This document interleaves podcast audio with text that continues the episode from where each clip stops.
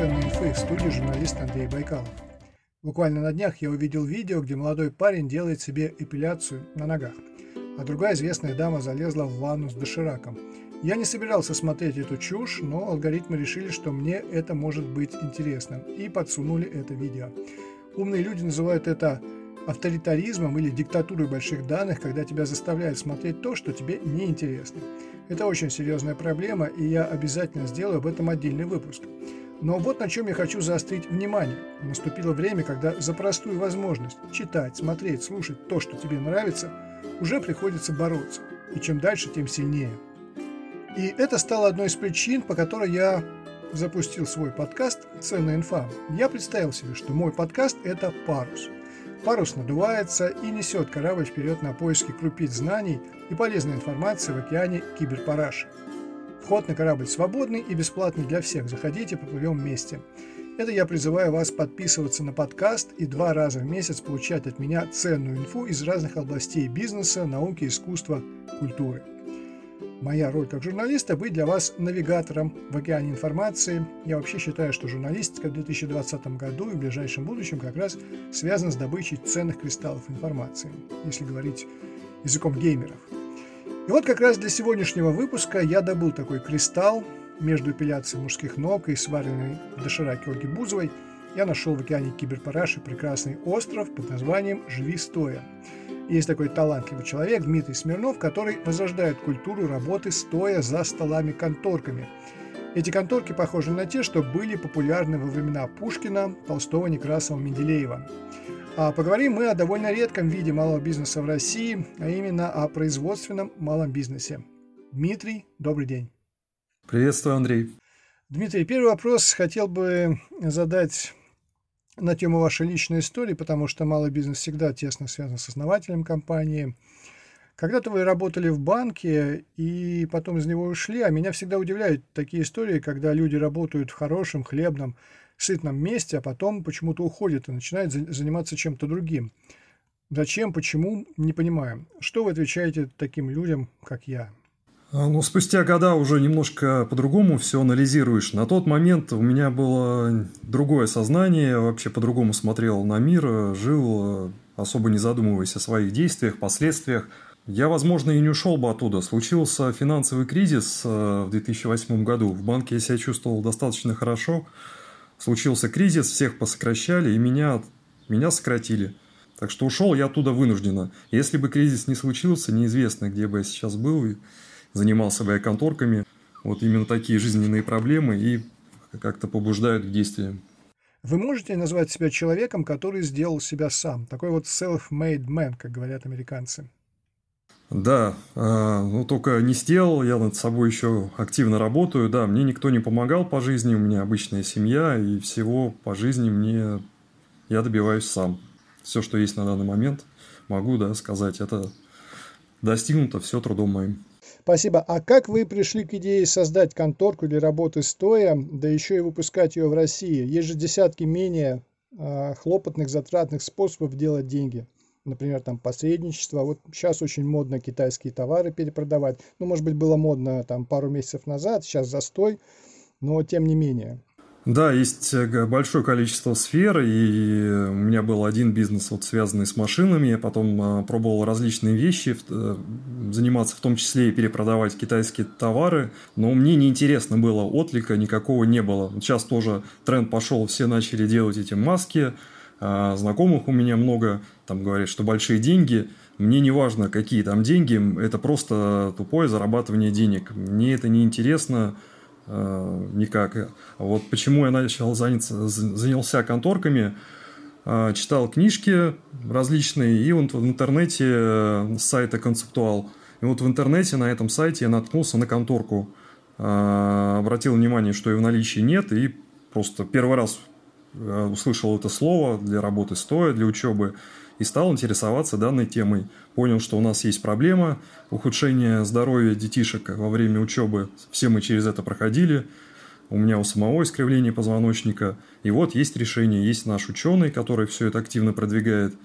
А, есть даже подписанный указ президента, но в реальности это ничего не работает. А, понял, что эта тема мне интересна, она не развита, у нее есть социальная составляющая. Это, благодаря этому я и занялся. То, что есть проблема, есть решение, и самое главное – это польза. Не просто что-то перепродавать, там, не знаю, чехлы от телефонов, а просто делать деньги. Важно было приносить пользу людям. Так и занялся. Ну хорошо, а как же все-таки прибыль? Вы же не можете быть стопроцентным альтруистом в бизнесе. Когда ставил себе такие вопросы заработать денег, я их никогда не зарабатывал. И, э, опять же, читая там литературу различную, э, не мог понять везде, везде люди, которые добивались успеха, сейчас я их понимаю, э, они все, без исключения, которые сами добились, сделали себя сами, говорили, что на первом месте – не должны стоять деньги. На первом месте должно стоять дело интересное, от которого у вас будут э, глаза гореть, неважно в какой сфере, или это бизнес, либо вы где-то работаете. Э, в первую очередь отношения. Если ставить вопрос сугубо такой материальный, бизнес, деньги, ну, возможно, конечно, заработать, но у меня это не получилось. И отлика у меня не было, мне не, не интересно было этим заниматься. Я загорался и после этого быстро угасал. А деньги, когда занимаешься делом, а, приносишь что-то хорошее, они самой собой приходят. Я получаю отзывы от людей. У меня сейчас львиная доля клиентов – это не то, что реклама, еще да, какие-то маркетинговые ходы. Это меня рекомендуют людям. И вот такие, э, вот это для меня больше всего ценно. То, что я уже работаю не первый год, и меня зачастую рекомендуют. Почему решили работать с деревом, а не с пластмассой и железом? могли бы настроить станки и штамповать пластмассовые детали. Это же проще, кнопку нажал и все. Да. Но дело в чем? У меня особого выбора не было. Я исходил из того, что имею. А что я имел к, к этому моменту? У меня было огромное количество долгов э, с прошлых бизнесов, вот с автомобильного, когда я там разорился. Э, ну, это отдельная история. В общем, я подходил без каких-либо ресурсов, просто с идеей. Ничего у меня не было. Я нашел там своего знакомого, Э, который занимался деревообработкой, у которого дела не очень хорошо шли, у него было небольшое производство, но он не знал, что делать, э, как продавать э, и производить, и денег никаких у него не было. В итоге мы, я ему предложил идею, и решили мы собраться так, совместными усилиями делать эти модели. Я собирал максимальную, собрал максимальную информацию о конторках, мы сделали первые образцы – все их продали, вы получили первые заказы, собрали обратную связь, и это происходит до сих пор, постоянно что-то собираем связь, дорабатываем, улучшаем. У меня не было выбора в плане производства. А, было, была деревообработка. Вот все. В будущем у меня уже сейчас, а, смотрю, гораздо шире, будут из металла, различные конструкции будут, и линейка будет гораздо шире, но упирается все на данный момент в ресурс только в ресурсы или в спрос? Нет, спрос однозначно есть, а, плюс а, можно активнее работать, рассказывать об этой проблеме. Ухудшение это всем знакомо. А, вопрос только в ресурсах. Я уверен, что я найду своего покупателя. Эта проблема актуальна всем. Просто большинство людей они не знают. Это идет из поколения в поколениях. Вот все так учились. Э, так заведено и все. Просто нужно вести как раз просветительскую работу, выпускать больше роликов на ютубе, рассказывать об этом. Все. Хорошо. Расскажите подробнее, что значит организовать производство в России? С чем столкнулись в самом начале? Что было потом? Самое главное – это собрать вокруг себя достойных людей, э, которые будут заряжены идеей, а вот как раз-таки, чтобы у них на первом а, месте не стояли опять те же деньги. Потому что разные люди, с кем я работал, попадались. Для кого-то неважно качество, да, чтобы была какая-то польза. В первую очередь, вот так сойдет, все, делаем деньги. Вот а, главное это единомышленники, собрать людей. А, что еще? Ну, с какими-то глобальными проблемами я не сталкивался, но они могут э, возникнуть в будущем по мере роста бизнеса. Считаю, что главное, надо сейчас привыкать, платить все налоги и работать максимально в белую, чтобы избежать проблем в будущем. Потому что система у нас все становится сильнее, сильнее, сильнее. И чтобы не было проблем, э, нужно привыкать к этому с самого начала, что я и делаю. Э, у меня сейчас еще подспорье такое вышло, э, вышел закон о самозанятых, да, и он распространился на регионы. Противоречивая информация про нее, но благодаря этому закону такие небольшие организации, как моя, мы можем вчастую работать в белую. Мы заключаем договор с людьми, и у нас никаких нет серых зарплат, все все получают. А сколько у вас человек работает? 15 человек. И все они самозанятые? Да. И закон это не запрещает? Не запрещает. Но здесь э, что важно? Здесь важна роль э, руководителя, что человек тебе доверял. Потому что они же ничем не защищены, да, он заключает договор, они юридически никак не защищены. Если человек официально работает, то ты выплачиваешь официальную заработную плату, он ушел на больничный, там выплаты и так далее. Здесь а, все на доверии. Я говорю прямо людям, которые приходят, что у меня нет возможности, а, если я буду платить официально всем, ну, все, фирма встанет. У меня не та маржинальность, не тот э, оборот, продажи не те. Э, кого, кто-то уходит, кто-то остается. Вопрос все доверия. Просто есть уже костяк э, ребят, которые знают э, мое отношение к сотрудникам, что я не подведу, они все получат. Потому что они работали официально, их там обманывали все равно. И вот работают вместе со мной, все довольны, команда классная, ребята, не надо ни о чем-то просить, э, все выкладываются по полной. Угу.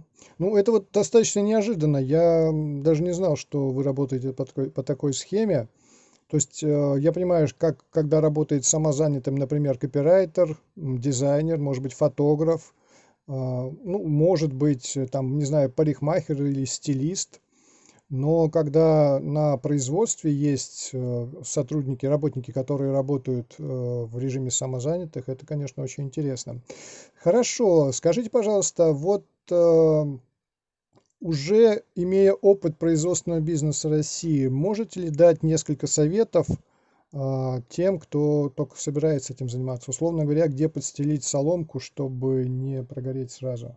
Потому что, насколько я знаю, да и вы сами только что сказали, налоги большие, и вы перешли на систему самозанятых для того, чтобы работать в белую, иначе вы, у вас бы маржинальность не сходилась. А, самое главное – это спрос. Нужно понимать э, конечного покупателя продукции вашей. Если вот э, человек задумал, э, решил заняться производством, но он никогда не занимался продажами, он не знает, кому будет продавать да, то, что он производит – а, вот с этого нужно начинать. Нужно сначала а, вообще найти что-то похожее, а, что он хочет производить, и найти покупателей. Здесь не говорим о, о деньгах, пускай там будет просто комиссия небольшая. Важно понять, что на эту продукцию будет спрос. Потому что это самая большая ошибка, я ее делал. Это сначала закупить оборудование, нанять людей, вгрохать денег, начать что-то производить, платить все аренды, а, у нас в Петербурге они тоже не, маленькие, и потом пытаться это произвести. Наоборот, все нужно делать. Нужно сначала найти покупателя, а после этого, когда э, понимаешь, что ты можешь продать, выстроится какая-то цепочка, уже параллельно э, налаживать свое производство. Вот это основа. А, опять же, посоветовал бы максимально э, работать в открытую, в белую, и вести, вести дела честно. Сейчас э, в пору интернета э, свои плюсы и минусы, э, много мнений на этот счет. Информация передается мгновенно. И репутация, она, если она негативная, если человек открыл бизнес, там, э, кого-то уволил, не выплатил деньги и так далее, все это распространяется мгновенно, и свою репутацию потом не восстановить будет. А вы можете поделиться, какие сервисы облачные вы используете в работе? Там, какая у вас CRM-ка, а, какую бухгалтерскую программу используете? Просто очень интересно. А, CRM-ка PlanFix. Мне как раз-таки ее подсказал один из моих клиентов. Он занимается внедрением CRM. А, он приобрел у меня конторку и как раз написал свои пожелания по поводу сайта и вот свои услуги. Э, мне предложил. Как раз таки вот на тот момент я уже подходил к потребности внедрения CRM. И ну, это процесс, как я уже понял, вечной доработки. По мере усложнения структуры организации CRM тоже будет усложняться. Э, поэтому использую план фикс. А по поводу бухгалтерии. просили. Установил себе бухгалтерию, называется Эльба. Удобная программа, она автоматически все считает, э, ей пользуюсь. Хорошо. А по поводу кооперации, вы же не все комплектующие выпускаете у себя на производстве. У вас есть э, поставщики комплектующих. Я правильно понимаю? Да. Вот э, я читал, что японцы поставляют комплектующие прямо на конвейер, то есть у них практически нет складов. Угу. Такая вот у них безупречная координация работы. А что у вас? У нас комплектующие основные – это покраска, да, масла используем, это фанера и фурнитура. А, без проблем. Здесь есть поставщики, все закупаем. Если про фурнитуру проговорим, про краску, фанеру берем а, у посредников напрямую на завод, не выйти вот с фанерой, да, там вопросы. Вся, все лучшие материалы по фанере, они уходят за границу – у нас, к сожалению, остаются не самые лучшие материалы, из этого нам приходится выбирать лучшее. А, с поставщиками отношения, опять же, везде важно отношения хорошие, важно все платить вовремя, и благодаря этому я уже, в принципе, со всеми договорился об отсрочках платежей, что могу взять больше, расплатиться позже. А, мне люди доверяют, мы работаем, благодаря этому можно увеличивать объем. Ну так работаем под меня держат уже определенный объем, потому что знают, что это стабильность и э, что обязательства я свои выполню. Но поставщики все российские, да? Вот какие регионы можете перечислить? А все поставщики у нас находятся все здесь. У нас Петербург достаточно большой город. Фанеру закупаем здесь, но я знаю, что ее производят где-то в районе э, Нижнего Новгорода, там завод есть по фанере. А получается, поставщик здесь, у него есть склад большой э, в Петербурге. По фурнитуре то же самое. Ну, фурнитура однозначно, она из Китая. Масла используем итальянские. Опять же, здесь есть э, представитель. Так что, в принципе, все, что необходимо, находится довольно-таки недалеко от нашего производства. Так что в плане этого очень удобно. Да, можно напрямую выходить, конечно, в Китай, да, напрямую брать завода, но здесь важны объемы. А, они должны быть в разы, в разы и в разы больше. Пока мы до этого не доросли, берем поставщиков. Хорошо, я очень удивился, когда прочитал, что гарантия на конторке 10 лет. В условиях России это звучит э, сюрреалистично. У нас э, очень быстро все может измениться. Есть такое понимание у предпринимателей, а, делится на два типа. Кто-то боится, что его Э, покупателя обманет и где-то, возможно, что-то отожмет. А есть стратегия не видеть в своих покупателей каких-то мошенников, которые стремятся обмануть. Меня, в принципе, обмануть можно. Что значит эта гарантия? Что если что-то сломается, там, ну, это дерево, бывает какой-то брак, трещина, еще что-то, вот именно сломалось. Не из-за того, что вы не так эксплуатировали, а именно бывает такое. Без проблем я это поменяю за свой счет и доставку оплачу. Вот главный посыл мне, когда клиенты спрашивают. Конечно, меня можно обмануть, там самим ее навернуть, сломать, и мне сказать, что это вот так все сломалось, меняйте мне. Ну, значит, поменяю, значит, меня обманули. Все же я надеюсь, что таких людей будет не так много. Пока, пока по крайней мере, такие случаи единичные были, какие-то гарантийные. Вот. Просто это вселяет доверие, я собираюсь работать дальше и развиваться. Это вселяет доверие. У меня уже были клиенты, которые вот там три года назад приобрели, что-то попросили, поменял. Ну, повторюсь, случаи единичные.